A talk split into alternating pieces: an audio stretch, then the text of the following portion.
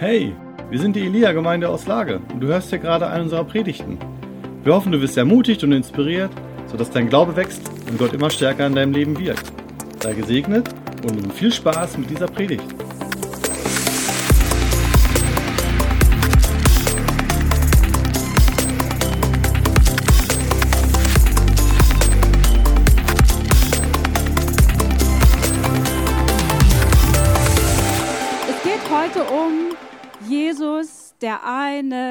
Herr. Ist Jesus der eine Herr? Ist Jesus der einzige Herr? Okay, ich bin ganz eurer Meinung.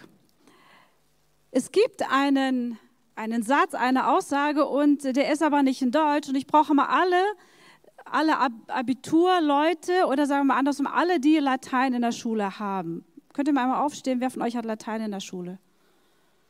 Gehabt? Auch gehabt? Kommt schon, wer von euch hat Latein? Tim hat auch mal Latein gesehen, da stehen ein paar mehr auf. Okay, für euch gibt es gleich eine Aufgabe.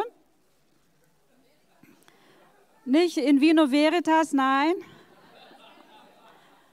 Okay, bitte nicht reinrufen, lasst mich den Satz erst vorlesen, aber ihr könnt ihn vielleicht schon lesen. Unus pro omnibus, omnis pro uno.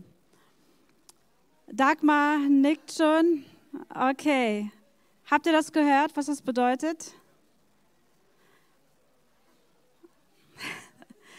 Unus pro omnibus, omnis pro uno bedeutet einer für alle und alle für einen. Wer von euch wusste das, außer Anne?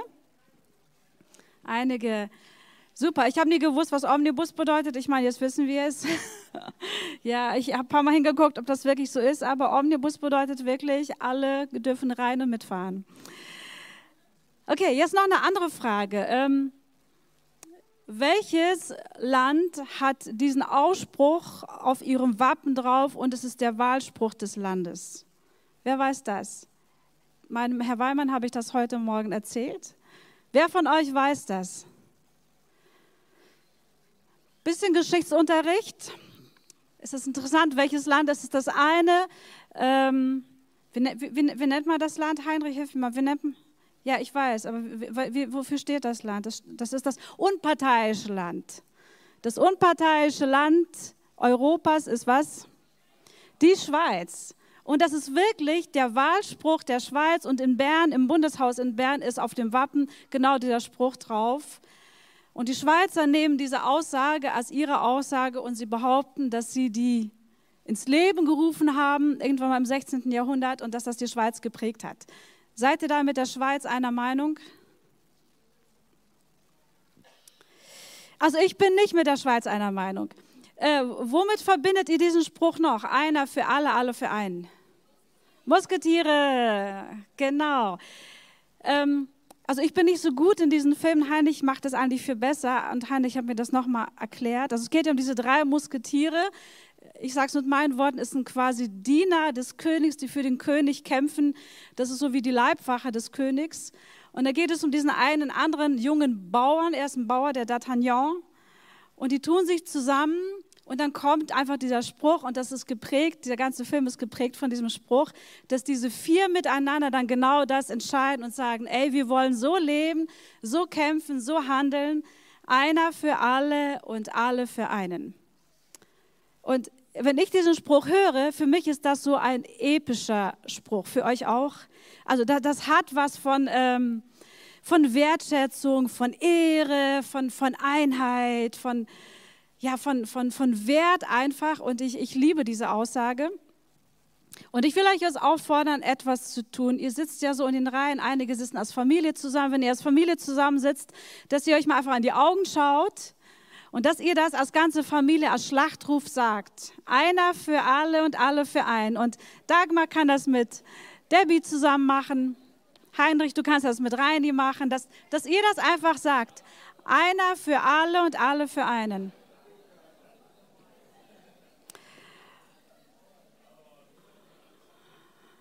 Okay, das ist eine starke Kraft da bei den drei Musketieren hier in der, in der dritten Reihe. genau, hört sich gut an. Ähm, nun, wisst ihr, ich glaube, dass diese Aussage die, die allerälteste Aussage dieser Erde ist. Und deswegen macht diese Aussage was mit uns. Wisst ihr, ich glaube, dass die Aussage eigentlich bedeutet, dieser eine Jesus für alle Menschen und alle Menschen für den einen Jesus. Habt ihr dazu ein Amen? Und habt ihr gewusst, dass, dass von Anfang an der Bibel, also ich würde, hätte euch ganz, ganz viele Aussagen geben können, aber ich zitiere einfach ein paar Sachen. Es fängt damit an, dass der eine Gott und Vater sich entscheidet, durch den ersten Menschen, durch Adam, die vielen, die ganze Welt zu schaffen. Ist es so? Dann geht es einfach weiter in den ganzen Geschichten. Ähm, es sind viele Menschen da, aber Gott ruft diesen einen Abraham, dieser eine Abraham vertraut ihm. Was sagt Gott diesem einen Abraham? Gott sagt, weil du als ein Mensch mir vertraust, sollen in dir gesegnet werden. Wer? Alle Nationen dieser Erde. Haben wir schon wieder dieses Einer und alle. Und diese Bilder, die ziehen sich durch, durch die ganze Bibel durch. Es geht immer darum. Und das Finale, das, das Zentrum von allem ist, wir wissen, worum es geht. Es geht um unseren einen Jesus, der sich allen hingab, um für alle etwas zu bewirken. Und ich habe zwei Bibelverse für euch rausgesucht.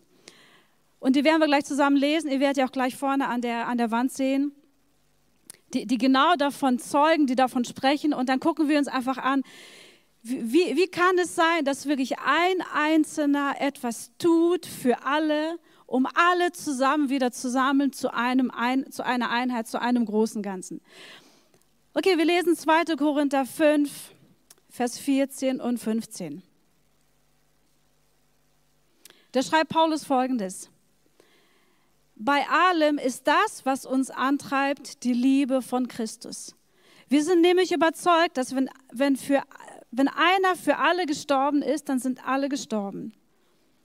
Und er ist deshalb für alle gestorben, damit die, die leben, nicht mehr länger für sich leben, sondern für den, der für sie gestorben und zu neuem Leben auferweckt worden ist. Ist das nicht eine krasse Aussage? Mal die hat es wirklich in sich. Genießt sie einfach, wir gehen das heute noch durch. Und ich glaube, es wird für, also für mich war es neu einfach eine Offenbarung, ein, ein, ja, ein Feuer im Herzen, was angefangen hat zu brennen. Genauso Römer 5 von 17 bis 19. Da erklärt Paulus es nochmal mit ein bisschen anderen Worten, aber es ist genau der gleiche Kern. Wenn es durch die Verfehlung eines einzigen dazu kam, dass der Tod seine Herrschaft ausübte, wird es wiederum durch einen einzigen weit mehr als aufgewogen. Durch Jesus Christus wurde jetzt die Gott, die, genau, werden jetzt die Gottes Gnade und das Geschenk der Gerechtigkeit in so reichem Maße empfangen, in der Kraft des neues, neuen Lebens herrschen. So, das kommt daher, wenn man eine andere Übersetzung wählt, die man sonst immer liest. Ne? Da verspricht man sich. Also, ich fasse das kurz zusammen, diesen einen Vers. Es geht darum, durch den einen Menschen, durch Adam, durch das, was im Paradies passierte, kam quasi die Schuld oder die Sünde zu allen Menschen hin.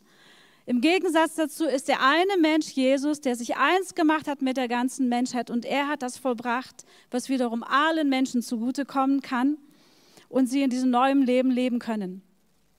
Vers 18. Wir stellen also fest, genauso wie eine einzige Verfehlung alle Menschen die Verdammnis brachte, bringt eine einzige Tat, die erfüllt hat, was Gottes Gerechtigkeit fordert, allen Menschen den Freispruch und damit das Leben. Genauso wie durch den Ungehorsam eines Einzelnen alle zu Sündern wurden, werden durch den Gehorsam eines Einzigen alle zu Gerechten.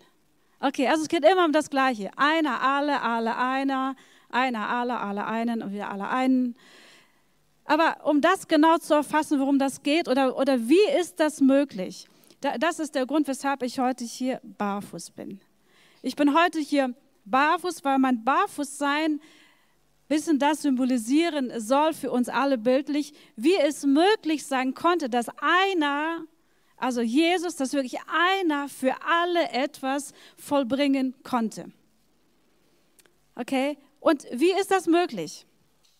Es ist nur möglich gewesen, weil er alle oder sag ich mal sich mit allen eins gemacht hat und barfuß sein bedeutet genau, dass wenn ich barfuß über diese Erde laufe, dann sage ich damit aus, ich mache mich eins mit der Erde. Ich trenne mich nicht, ich schaffe keine Distanz zwischen der Erde und mir, sondern ich mache mich eins mit der ganzen Erde. Das ist für mich ein Grund, weshalb ich glaube, dass Jesus viel barfuß gelaufen ist. Weil ich glaube, dass sein ganzes Leben prophetisch war und er das immer wieder gesagt und getan hat. Und wisst ihr, äh, ich will mit euch jetzt etwas anschauen, im, äh, im Johannesevangelium gibt es so sieben klassische Ich bin-Worte von Jesus. Kennt ihr die? Okay, ruf mal rein, welche Worte sind das? Ich bin das Brot des Lebens. Okay, was gibt's noch? Ich bin die Tür. Was noch? Genau, der Streit, um den es hier heute ging, der Weg, die Wahrheit und das Leben. Was noch? Die Quelle des Lebens auch, genau, aber die ist nicht bei diesen Worten mit aufgefasst, bei diesen sieben, aber ist, die ist definitiv auch. Ich und der Vater sind eins, sagt Lili, ja, das ist die, der Ursprung dessen überhaupt, dass er das alles ist. Was hattest du noch? Ich bin die Tür, das Licht, genau, und eins fehlt noch, dann haben wir der Hirte. Danke, Johann. Genau, gute Bibelschulbraker Leute müssten das wissen. ja, es ist ein, ein Bibelwissen, was auch gut ist zu wissen. Nicht nur um es zu wissen, sondern um die Tiefe dessen zu gehen, was da drin verborgen ist, okay? Und ich habe mir diese ganzen Worte mal rausgenommen und gesagt, okay, wie kann ich in diesen sieben Ich bin Worten genau das erkennen? Dass, dass wir begreifen, okay, Jesus, du bist der Einer für alle, aber wie können wir alle durch das eine, was du vollbracht hast, wieder in diese Einheit kommen? Wisst ihr, darum geht es ja eigentlich. Wir, wir machen diese Themenreihe, weil, weil Gott uns gezeigt hat, dass, dass wir in einem Momentum leben, wo es um Einheit geht, um das eine geht, um eins geht, um eins sein geht. Und das weltweit. Und um da in die Tiefe zu gehen, zu schauen, was genau will, will, Gott uns damit sagen, wozu ruft er uns, wozu fordert er uns auf. Deswegen gehen wir diese Themenreihe durch und gucken uns einfach ganz genau alles an, okay? Und dazu will ich euch jetzt einladen an, anhand dieser sieben Ich bin-Worte zu gucken, wo ist da das Geheimnis, wo ist der Schlüssel für uns heute vielleicht, den wir nehmen können, um, um mehr das zu leben, das zu erleben, dass wir wirklich alle eins sind und dass es der, den einen gibt, der uns eint und dass das möglich ist. Ich glaube, die letzten 2000 Jahre haben hier und da ein bisschen gefrustet. Wisst ihr, was ich meine? Ich meine, wir müssen gar nicht so weit gucken, wir leben ja nicht so lange, wir leben, ich weiß, ist mein guter Papa ist da heute. Gibt es heute hier jemand, der älter als 86 ist? Okay, Papa, du bist der älteste Mensch heute im Raum. Also ich glaube, die letzten 86 Jahre haben auch gezeigt, dass das Thema Einheit wirklich ein schwieriges Thema ist. Ist es so? Es ist eine Sehnsucht in allen möglichen Nationen, Menschen, Generationen. Dennoch bringt es uns immer wieder an eine Grenze, die wir scheinbar nicht überwinden können. Und dann trennt sich das wieder. Dann wird es nicht eins, sondern wird es zwei, drei, vier, fünf. Und nicht eins. Aber ich glaube, es gibt Geheimnisse, die Gott uns gerade jetzt in dieser Zeit offenbart, damit das passieren kann. Seid ihr mit mir? Okay, es ist so schön ruhig bei euch. Schön. Dann seid ihr aufmerksam. Also, ich fange damit an, dass Jesus sagt, das ist alles im Johannesevangelium.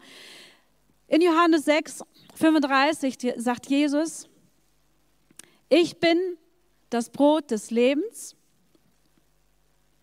Und wer zu mir kommt und von dem Brot isst, ich sage es jetzt mit meinen Worten, der wird nicht mehr hungern. Also der wird satt sein.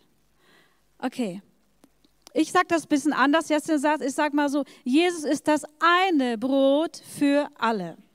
Habt ihr dazu einen Amen? Warum kann ich das so sagen? Ich sage das aus folgendem Grund, weil, weil Jesus keine Bedingung stellt. Wer kann dieses Brot haben? Jesus sagt nur eine einzige Bedingung und er sagt die, wenn du Hunger hast. Hast du Hunger auf Brot? Wer von euch hat Hunger auf Brot? Jeder guter Deutsche liebt Brot, oder? Fast jeder. Ich liebe Brot. Letzte Woche Donnerstag hat Christina Jäger-Heinrich und mir ein kleines Leibbrot mitgebracht, gebacken von ihrem Bruder Alex mit Sauerteig. Das hat so geduftet, sie musste es in ein äh, Handtuch einwickeln, damit äh, man unterwegs nicht das Brot schon auf ist, bevor man zu Hause ist. Das hat keine zwei Tage gedauert, war das Brot weg. Jeden Morgen So lange, genau, Reini, so lange. Jeden Morgen, ich freute mich auf dieses Brot, weil das so schmackhaft ist. Warum? Weil, ja, weil, weil Brot ist lecker, ist gut und Brot enthält ja auch wichtige Dinge, die wir auch für unser Leben brauchen. Also Jesus sagt, die Bedingung ist, hab Hunger. Das heißt, Jesus grenzt niemanden aus. Jesus sagt nicht, du musst dieses eine Buch gelesen haben. Jesus sagt nicht, du musst Hauptsache den Berg spüren. Jesus sagt auch nicht, du musst Hauptsache alle davon wissen lassen, sondern Jesus sagt, hab einfach Hunger. Hab, hast du Hunger? Willst du leben? Dann komm. Und interessanterweise ist es doch so, dass Jesus immer in Kombination mit diesen sieben Worten immer ein Wort immer sagt. Ja? Er sagt, ich bin das Brot des Lebens. Es geht immer um Leben. Das ist ganz interessant. Also er sagt, ich bin das Brot des Lebens. Also wer Hunger und Durst hat, der komme zu mir und ich werde ihm davon geben und er wird nicht mehr Hunger haben. Also mit anderen Worten nochmal, die einzige Bedingung ist, habe Hunger, die Konsequenz ist, du wirst leben. Das heißt, Jesus grenzt niemanden aus, er nimmt alle rein. Er sagt, das, was ich bin, ist für alle ist für alle. Niemand ist ausgegrenzt. Okay, gucken wir uns das zweite an. Ich finde es auch interessant, dass die meisten Ich bin-Worte kombiniert sind mit einer Geschichte, mit einem Wunder. Ihr wisst, das Brot des Lebens, sagt Jesus, in Verbindung mit, mit der Speisung der, ich weiß gar nicht, wie viel sind es in Johannes, der 5000 oder der 3000, wie auch immer. Auf jeden Fall, es passiert dieses Wunder der Brotvermehrung und in diesem Zusammenhang sagt Jesus, weil sie danach sagen, ey Jesus, komm, bleib doch hier bei uns, am besten bist du König, weil dann haben wir nie wieder Not. Aber Jesus sagt, nein, ich will euch etwas anderes sagen. Ich bin das eine wahre Brot des Lebens und dann werdet ihr nicht Hunger haben, wenn ihr mich esst. Gut, das zweite in äh, Johannes 8, Vers 12. Da geht auch eine Geschichte voran und zwar heilt Jesus einen Blinden. Jemand, der das Licht nicht gesehen hat, er sieht das Licht und dann sagt Jesus, ich bin das Licht der Welt, für die Welt. Und welche Bedingung stellt Jesus da? Welche Bedingung stellt Jesus, wenn er sagt, ich bin das Licht? Nun, Jesus sagt zum einen, indem ihr mir folgt und zum anderen sagt, indem ihr einfach im Licht bleibt. In Johannes äh, 3 gibt es ein schönes Bild, dass Jesus sagt, das so vergleicht. Er sagt, das Licht ist in die Welt gekommen, es ist einfach da. Und du kannst wählen, in dem Licht zu leben. Deine einzige Entscheidung ist die, wenn du das Licht nicht magst, gehst du aus dem Lichtkegel raus. Versteht ihr? Also mit anderen Worten, macht Jesus hier eine Bedingung, dass jemand nicht reinkommen darf? Dass jemand da nicht reingehört? Nein. Er sagt, ich bin das Licht für die Welt, also für alle. Und wenn ihr diesem Licht folgt, wenn ihr diesem Licht lebt, dann, dann, dann passiert etwas, dann passiert das Leben in euch. Also wir haben wieder das Gleiche. Jesus sagt, ich bin das Licht für die Welt. Die einzige Bedingung, bleib im Licht, geh nicht raus. Die Konsequenz ist, du wirst leben. Wieder sind alle im Begriffen, keiner ist ausgeschlossen. Kommen wir zum dritten. Das steht in Johannes 10, da redet Jesus über die Schafe und über eine Tür. Und das ist interessant mit der Tür. Jesus sagt, ich bin die eine Tür für, für die Schafe. Also interessanterweise ist das ein Doppelspiel. Jesus sagt ja einmal, ich bin die Tür zu den Schafen, aber ich bin auch die Tür für die Schafe, dass die Schafe durch mich durchgehen und Weide finden. Das finde ich ganz interessant. Mit Antworten, Jesus ist die eine Tür, die den Himmel geöffnet hat, um zur Erde zu kommen. Das ist Jesus. Aber diese Tür ist offen, die bleibt offen und das ist die Einladung, durch diese Tür zu gehen und das Leben, den Himmel zu essen und Weide zu finden. Und was ist auch da die Einschränkung? Was ist die Bedingung? Die, die Bedingung ist, durch diese Tür zu gehen. Mit anderen Worten, die Tür ist da für alle es gibt keine Einschränkung. Die Konsequenz ist, du gehst durch und findest Weide, findest Nahrung und du lebst. Okay, wieder eine Tür für alle. Das ist keine Ausnahme, das ist keine Bedingung. Alle sind eingeladen. Der vierte Punkt ist, Jesus sagt gleich ein paar Verse weiter, ich bin aber auch der gute Hirte, der sein Leben gibt für die Schafe. Für welche Schafe? Für die Braven, für die Tollen, für die Guten oder für für alle. Jesus sagt wieder genau das Gleiche. Ich bin der eine gute Hirte.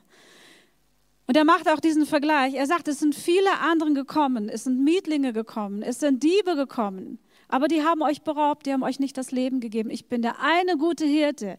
Ich gebe euch nicht nur das Leben, ich lege mein Leben hin für euch, damit ihr leben könnt. Also mit anderen Worten, Jesus macht wieder keine Einschränkung. Er sagt, ich bin der eine gute Hirte für alle. Jeder kann durch mich durchgehen. Die einzige Bedingung ist, kommt durch mich durch, wählt diese Tür und ihr werdet Leben haben.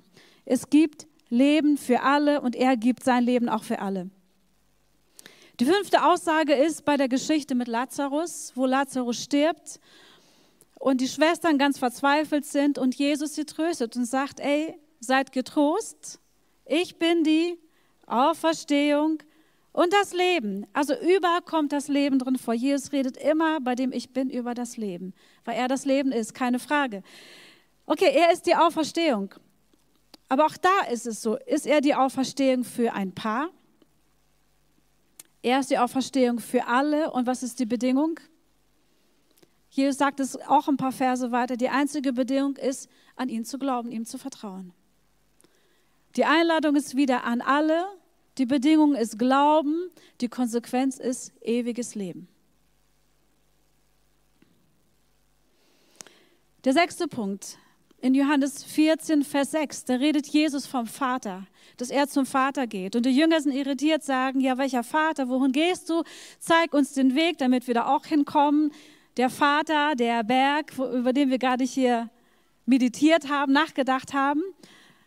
Und da sagt Jesus auch ganz klar, ich bin der Weg und ich bin die Wahrheit.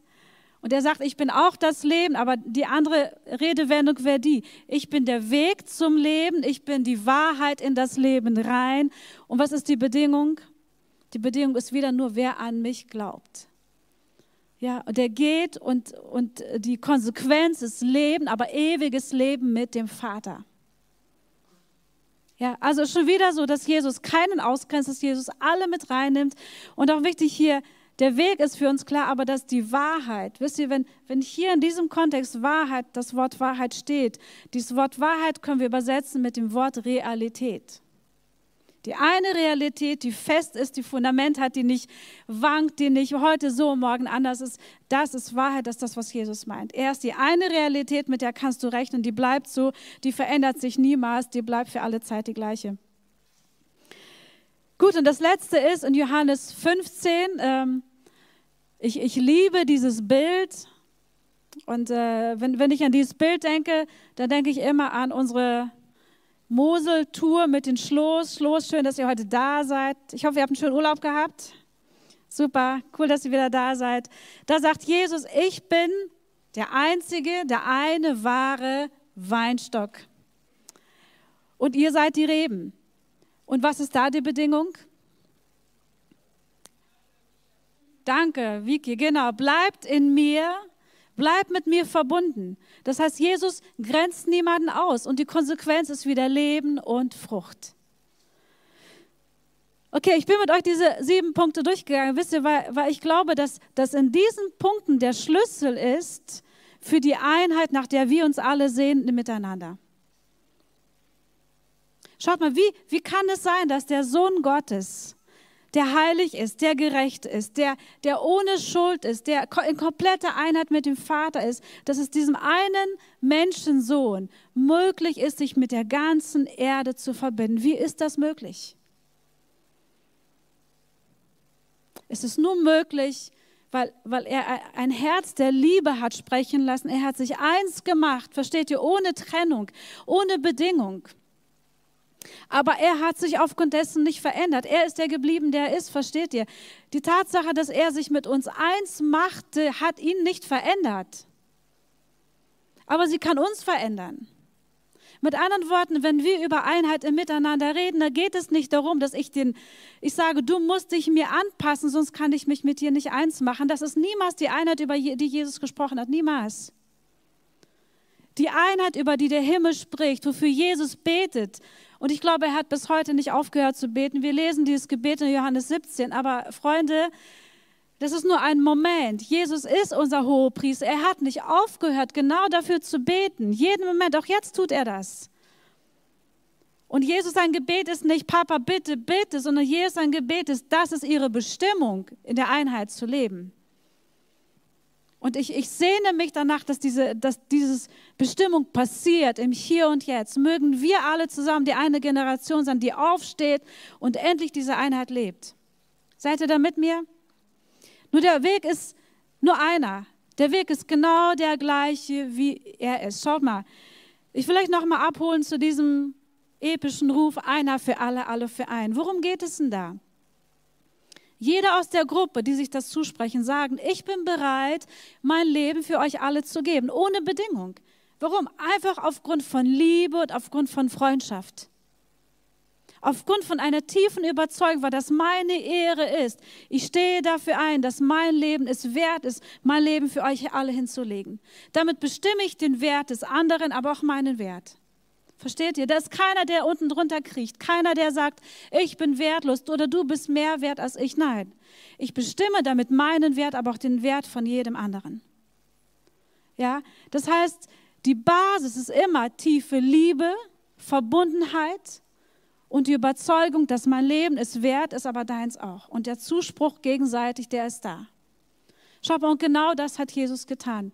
Jesus konnte sich für alle hingeben, weil er uns einen Wert zugesprochen hat und uns daran erinnert hat, welchen Wert wir haben. Aber er selber blieb in Liebe der eine, der er ist. Und er konnte sich eins machen mit der ganzen Menschheit. Man stelle sich das vor. Mit allen Menschen, die jemals waren, die sein werden, mit der ganzen Rasse Mensch hat er sich eins gemacht. Und das in Liebe. Ja, deswegen heißt es in 1. Johannes 4, Vers 19, Tim, sag es. Genau, wir lieben, weil er uns zuerst geliebt hat. Das ist ihr Trauspruch, deswegen kennen Sie den. Genau, versteht ihr? Das ist auch wieder Einheit. warum können wir uns eins machen mit der Menschheit, als Menschheit untereinander? Weil er sich zuerst mit uns eins gemacht hat. Das ist genau das gleiche Thema, versteht ihr? Warum können wir lieben? Warum? Weil wir wissen, er hat uns geliebt.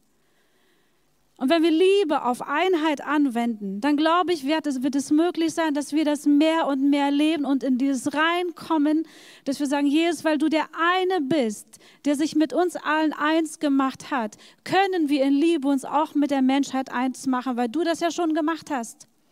Mit anderen Worten, wenn du dich mit Jesus eins machst, bist du automatisch mit allen Menschen verbunden. Wusstest du das? Weil er mit allen Menschen verbunden ist. Er trennt sich von keinem Menschen. Du wählst das, wenn du nicht mit ihm eins sein möchtest. Er will mit dir eins sein. Seine Entscheidung steht. Gott ist immer ein Gott, der sammelt. Gott ist niemals ein Gott, der trennt. Wissen wir das? Gott sammelt, aber Gott verliert dadurch nicht seinen Stand der Heiligkeit, der Göttlichkeit, der Herrlichkeit. Niemals. Niemals. Gott ist der, der er ist und er bleibt in alle Ewigkeit, der er ist. Und je mehr wir uns um ihn sammeln, mit ihm eins machen, umso mehr werden wir auch zu den Menschen, weil das genau unser Stand ist, der gleiche. Kommt ihr mit bei diesen Gedanken? Also, wenn ihr jetzt nochmal hört, einer für alle, alle für einen, was macht das mit euch? Mit mir macht es inzwischen das, nach den letzten paar Tagen, dass es mich herausfordert. Sagen, okay, wie, wie lebe ich mein Leben? Wie, wie lerne ich das, meine eigene Begrenzung, die wir ja alle haben, zu überwinden, um den anderen einzuladen, sich mit mir eins zu machen? Aber wissend, dass immer, wenn ich mich zu Jesus nahe, wenn ich ihn suche, dass ich bei Jesus immer die ganze Welt finden werde. Die ganze Welt. Da am Kreuz ist immer die ganze Welt. Und wenn ich ans Kreuz gehe, dann ist, sind da alle.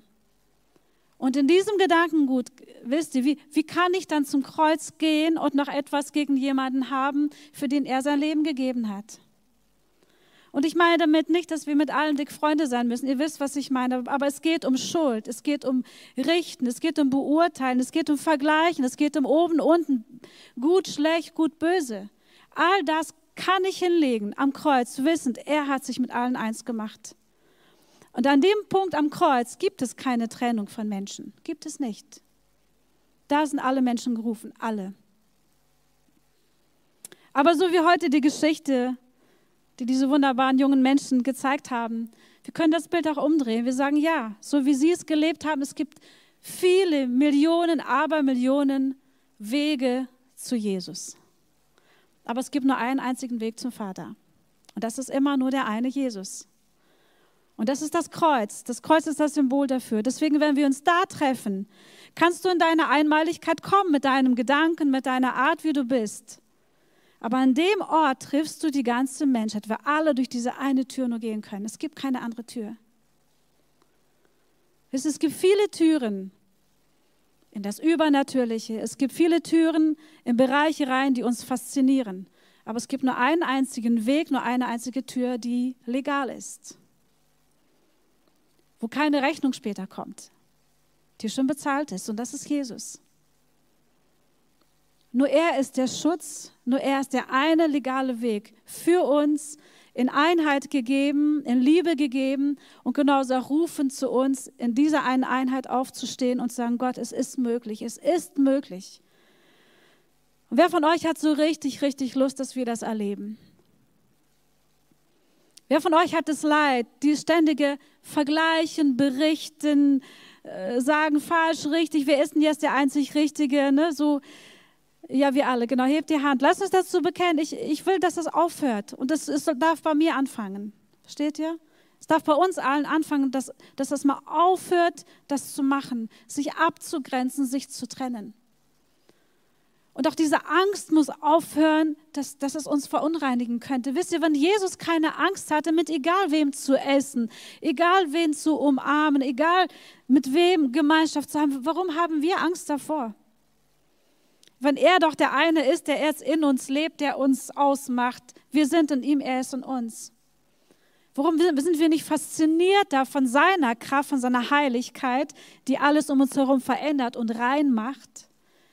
Warum sind wir oft zu fasziniert von dem Dreck dieser Welt? Ja. Lass uns das doch mal umdrehen. Lass uns mehr Glauben haben an, an, an seine Liebe, an seine Kraft, die alles verändert, die alles sammelt, die alles wieder gut machen kann und so mutig in die Welt reingehen und sammeln und wissen, wer wir sind und die Welt so lieben, wie er sie liebt. Und, und ein Teil dieser Sammlung zu sein. Wisst ihr, die ganzen Prophetenbücher sind voll mit diesem Wort sammeln. Und er wird sammeln von Osten, Westen, Norden, Süden. Er wird von überall sammeln. Seine Söhne und Töchter, Gott Melanie hat es heute vorgelesen. Ich werde sie sammeln von überall her. Das ist Gott. Gott sammelt. Gott sammelt, Gott ruft. Gott sammelt, Gott ruft und Gott eint. Und ich glaube, wenn wir hier im Herzen uns entscheiden, nicht mehr zu trennen, wenn wir uns entscheiden, nicht mehr zu richten, nicht mehr dieses Prüfen zu tun, was reinsortiert, raussortiert, sondern wenn wir wirklich mit einem offenen Geist, wissend, wer wir sind, in dieser Einheit in Jesus verbunden, in die Welt reinschauen, dann wird Einheit anfangen. Es war diese eine Einheit, nach der wir uns sehnen. Aber sie kann das nicht überspringen, was du zu Hause erlebst, wer du bist, Ne, das ist genauso wie mit allen geistlichen Dingen. Das Reich Gottes fängt immer von innen an, es breitet sich da aus. Es fängt damit an, dass du mit dir selber eins bist, dass du mit deinem Partner eins bist, mit deiner Familie, mit deinen Nächsten. Und dann geht es weiter und weiter und breitet sich aus bis in eine Unendlichkeit. Das ist das Sammeln des Himmels. Und dazu will ich euch einladen. Ja, seid ihr ein bisschen ermutigt? Seid ihr herausgefordert? Ich denke mal, es ist nichts Neues für uns. Und es gibt auch nichts Neues unter der Sonne. Und dennoch glaube ich, dass Gott in dieser Zeit Dinge im Geist öffnen, die einfach passieren können, für die wir so lange gebetet haben, auf die wir gewartet haben. Und dazu lade ich euch ein. Okay, und die, die Band darf schon nach vorne kommen.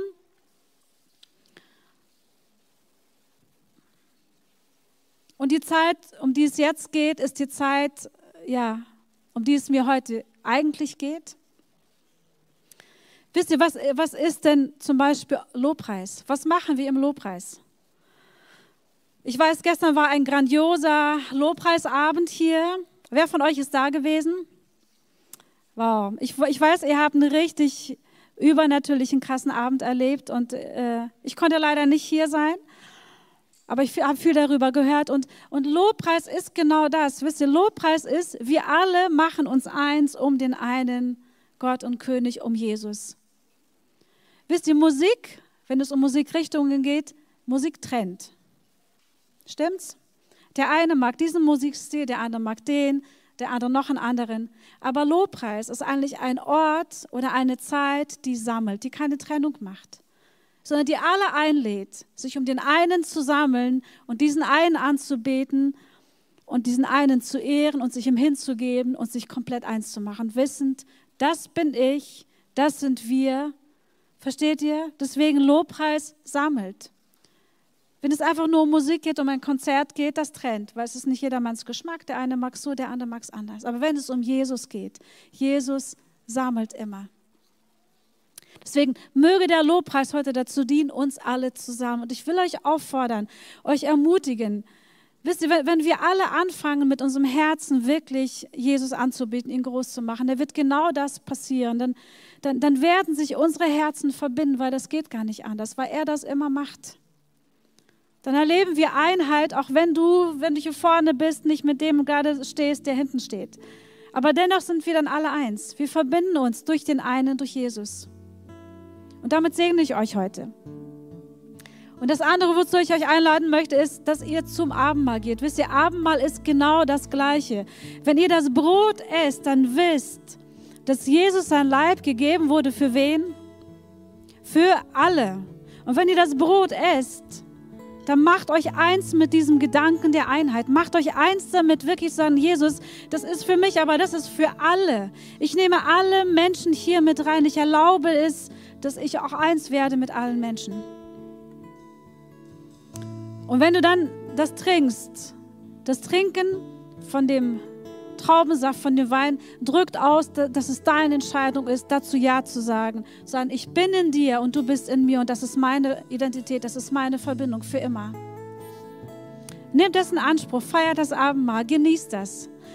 Und zum anderen wird heute ein, ein kleines Team hier rechts vor mir stehen in der Ecke.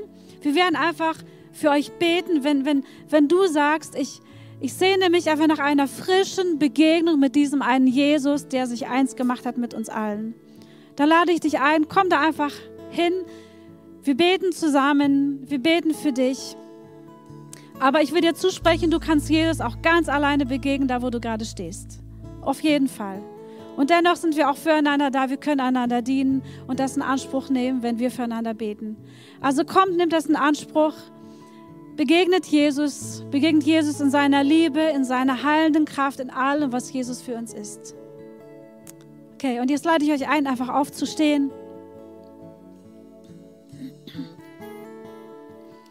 Jesus, ich danke dir dafür, Jesus, du bist der eine, der sein Leben gab für alle. Jesus, du bist der eine,